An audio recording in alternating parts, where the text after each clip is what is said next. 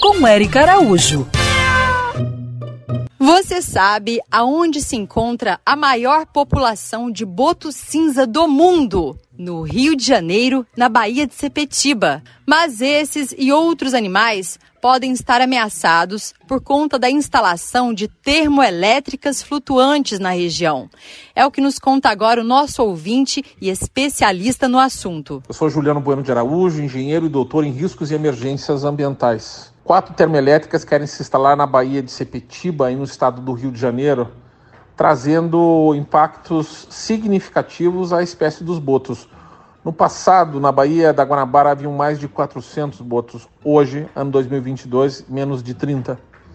Esses 800 botos que se encontram na Baía de Sepetiba vão ser duramente impactados por essas termoelétricas que passam por um processo de licenciamento ambiental sem que estudos ambientais, sem que o EIA-RIMA sejam exigidos, sem que haja, inclusive, a necessidade da instalação dessas próprias térmicas elétricas flutuantes que foram contratadas é, no ano passado e que hoje, mesmo não precisando, vão entregar para o país uma energia elétrica é, quatro a cinco vezes mais cara do que qualquer outra termoelétrica do país.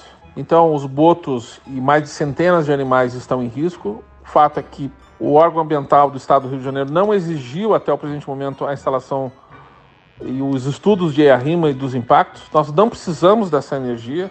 E há uma série de problemas aonde esses animais poderão ser colocados, inclusive, à extinção ou a sérios riscos, já que dragagens estão sendo realizadas, vários é, químicos, petroquímicos e metais pesados estão em suspensão, colocando desde já em risco esses animais. Siga essas pegadas e para saber mais sobre o mundo animal, me segue no Instagram, Erica Bichos.